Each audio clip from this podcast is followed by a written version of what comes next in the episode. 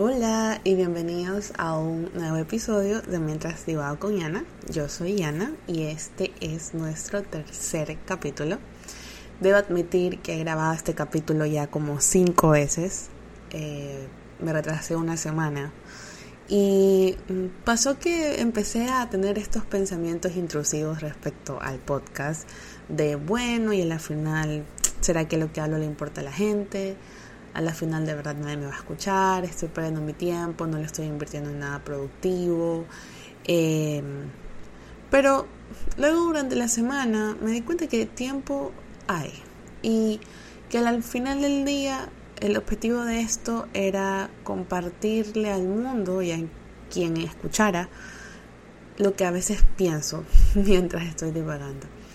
Y estas últimas dos semanas, aunque he pensado en varios, muchos, demasiados temas, incluso empecé a hablar de un tema y en el mismo capítulo empecé a hablar de otro porque empecé a divagar y dije, no, ya no me gustó y se hizo súper largo.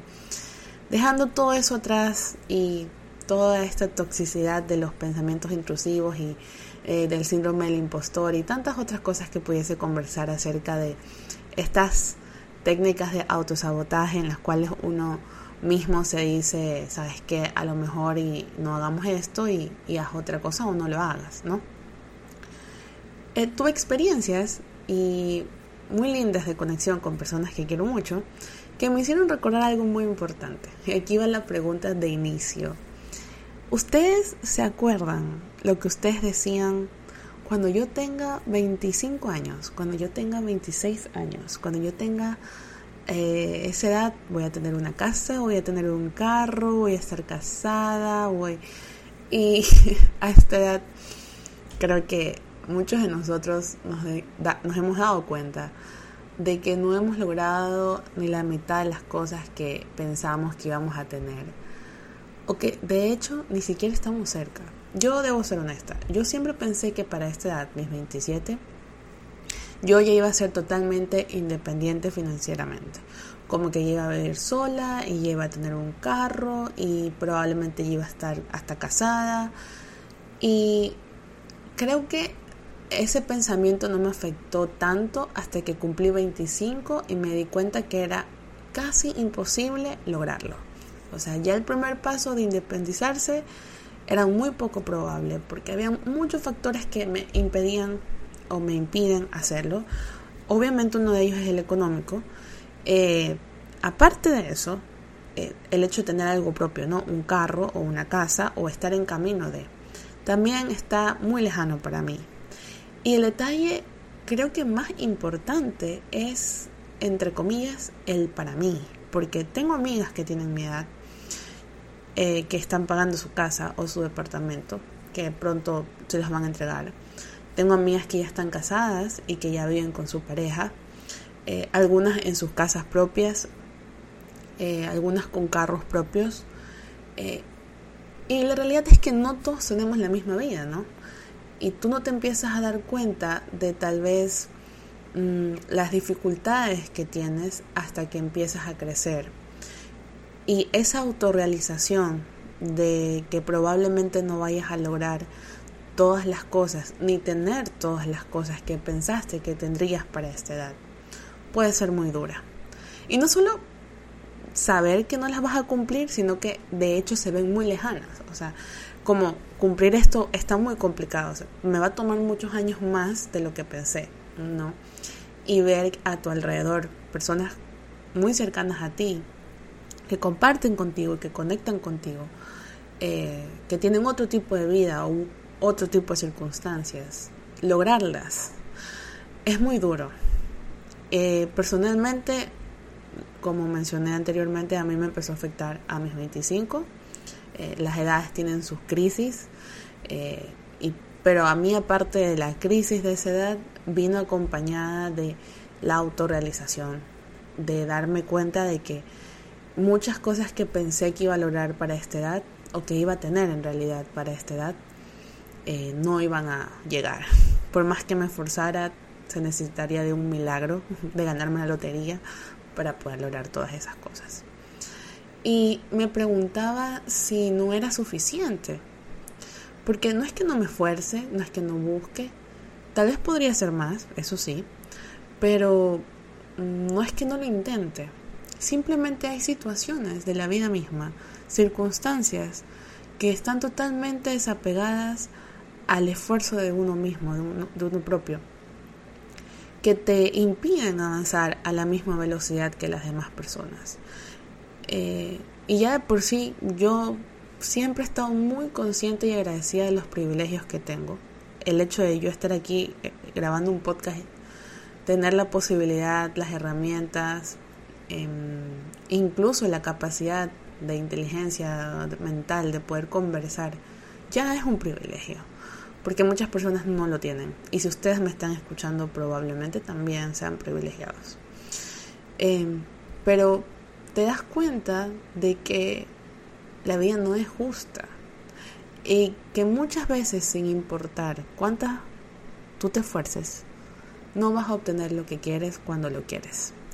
Y aquí podemos ir por dos cosas. La primera es, eh, vamos a hablar un poco sobre de la parte espiritual, que es, en mi caso, ustedes pueden en su caso pensar en la vida, en el destino, en el universo, en las energías. En mi caso yo le llamo Dios.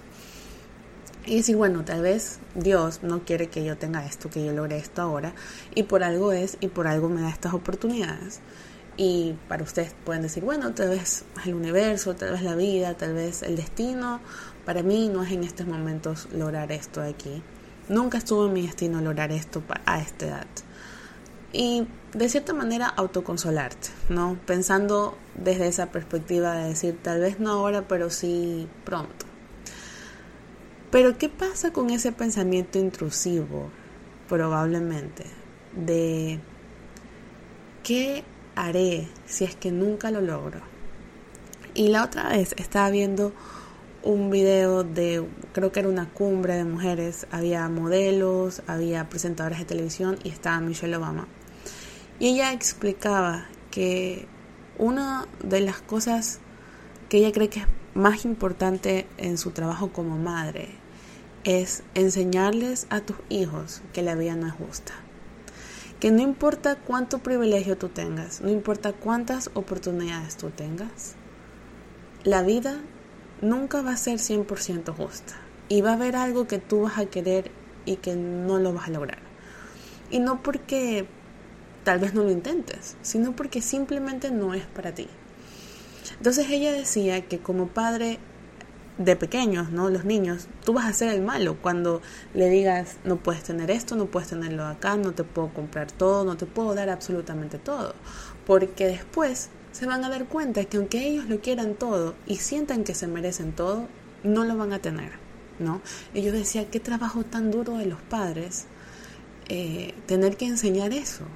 Literalmente ser el malo de la película, porque de cierta manera le tienes que dar capacidades y habilidades de resiliencia a tu hijo para que cuando crezca no se derrumbe al darse cuenta de que no va a tener siempre todo lo que ha querido, ha soñado o ha deseado.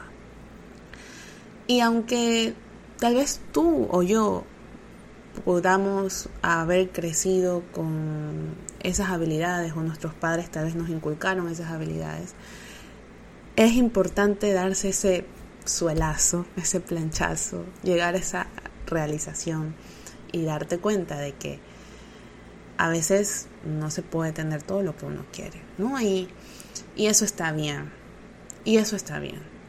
Y también está bien el hecho de que aunque las demás personas tal vez estén logrando lo que algún día tú pensaste que lograrías en cierto punto de tu vida, tal vez este no es tu momento. No porque nunca lo vayas a lograr, y es probable que nunca lo vayas a lograr, pero porque simplemente para esa persona ese hito o situación de su vida en ese punto es más importante. Y van a haber otras situaciones que a esa persona le van a afectar que tal vez tú tengas, porque al final del día nadie tiene todo lo que quiere. A los ricos les falta amor, eh, a los que nos sobra amor tal vez nos falta plata.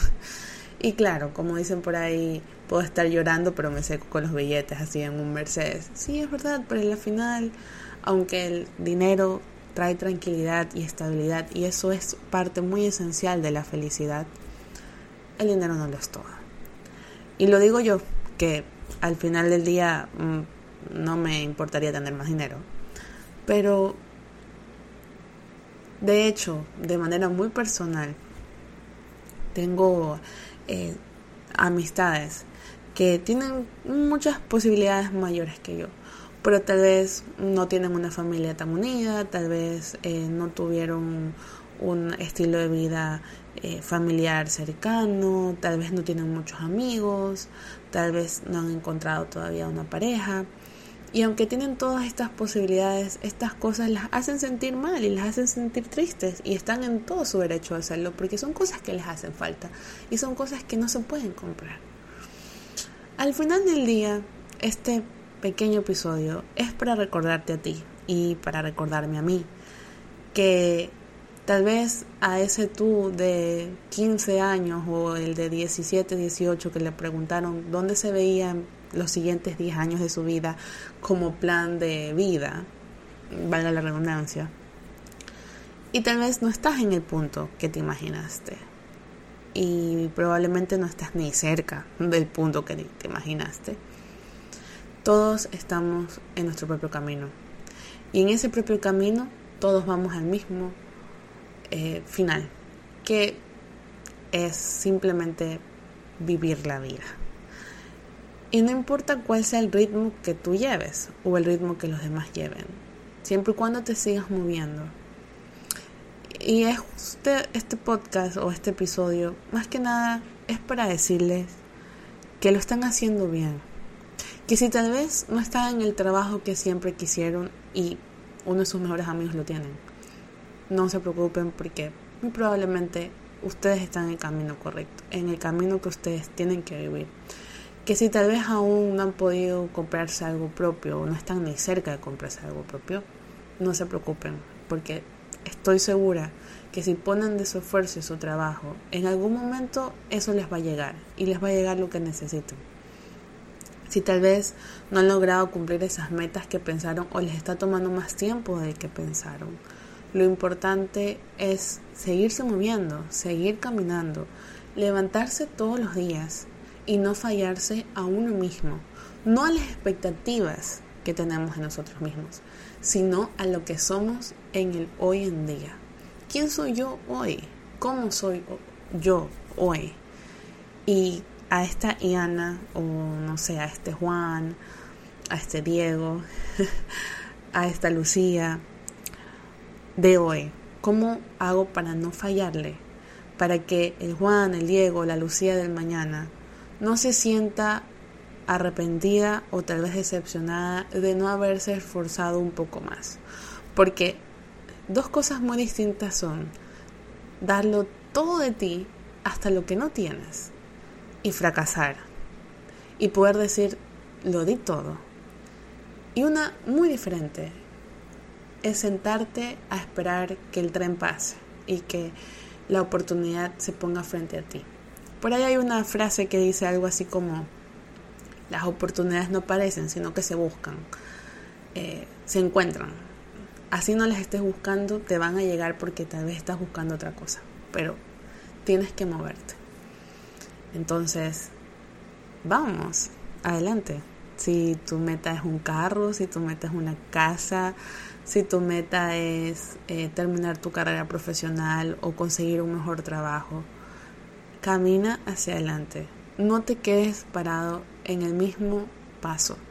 Y no me refiero a que tienes que hacer cosas enormes, sino pequeños, pequeños cambios en tu vida que te ayuden como que a llamar esas otras cosas y al menos lo intentes y al menos des todo de ti, le pongas tu corazón, tu pasión, le pongas tu tiempo, le pongas tu sueño a eso que tanto en algún momento quisiste lograr.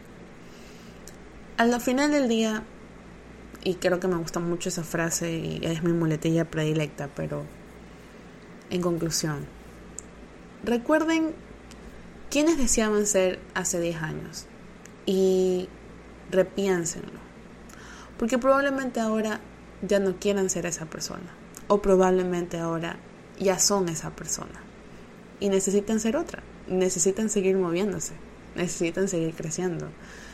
¿Cuál o qué es lo que quieren lograr y cuáles son las cosas que pueden hacer para lograrlos. Porque nunca, absolutamente nunca es tarde para empezar. Y lo importante es pararse todos los días y mostrarse y demostrarse a uno mismo que no me voy a fallar. Porque estamos acostumbrados a no fallarle a las demás personas, no fallar a los amigos, no fallar a la familia. Pero todos los días que nos hacemos promesas a nosotros mismos y no las cumplimos, simplemente nos estamos fallando a nosotros. Y lo único que hace eso es disminuir tu confianza. Les mando un abrazo a todos aquellos que como yo no han cumplido o no han logrado tener las cosas que pensaron que tendrían hace 10 años. Y también les mando un abrazo a, estos chicos eh, que se quedaron en el pasado a sus 15, 16 años, que tal vez tuvieron sueños muy grandes, eh, tal vez muy locos, y que en algún momento, hasta el punto de hoy, se tuvieron que dar cuenta y llorar y patalear y sufrir porque la vida no es fácil, la vida es dura y es injusta y te toca vivirla igual y todos los días hay que pararse. Un abrazo para todos ellos. No se preocupen porque hay esta frase que dice que la vida se vuelve más fácil día tras día. Yo no creo que se vuelva más fácil. La vida nunca se vuelve más fácil.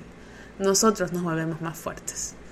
Y eso es lo que hace que el camino se vaya aligerando un poco. Pero no porque se vayan apartando cosas y vengan menos problemas, sino porque con las experiencias que hemos ganado a lo largo de los años, aprendemos a cómo manejarlas y cada vez nos hacemos mejores en eso. Así que les agradezco por haberme escuchado y les mando un abrazo en esta semana muy grande y les quiero decir que estoy muy orgulloso de ustedes, sea lo que sea que hayan logrado y sea lo que sea que no hayan logrado, porque estoy segura que todos tienen la capacidad de que si se lo proponen y trabajan mucho, lograrán grandes cosas. Los quiero mucho y nos vemos la próxima semana.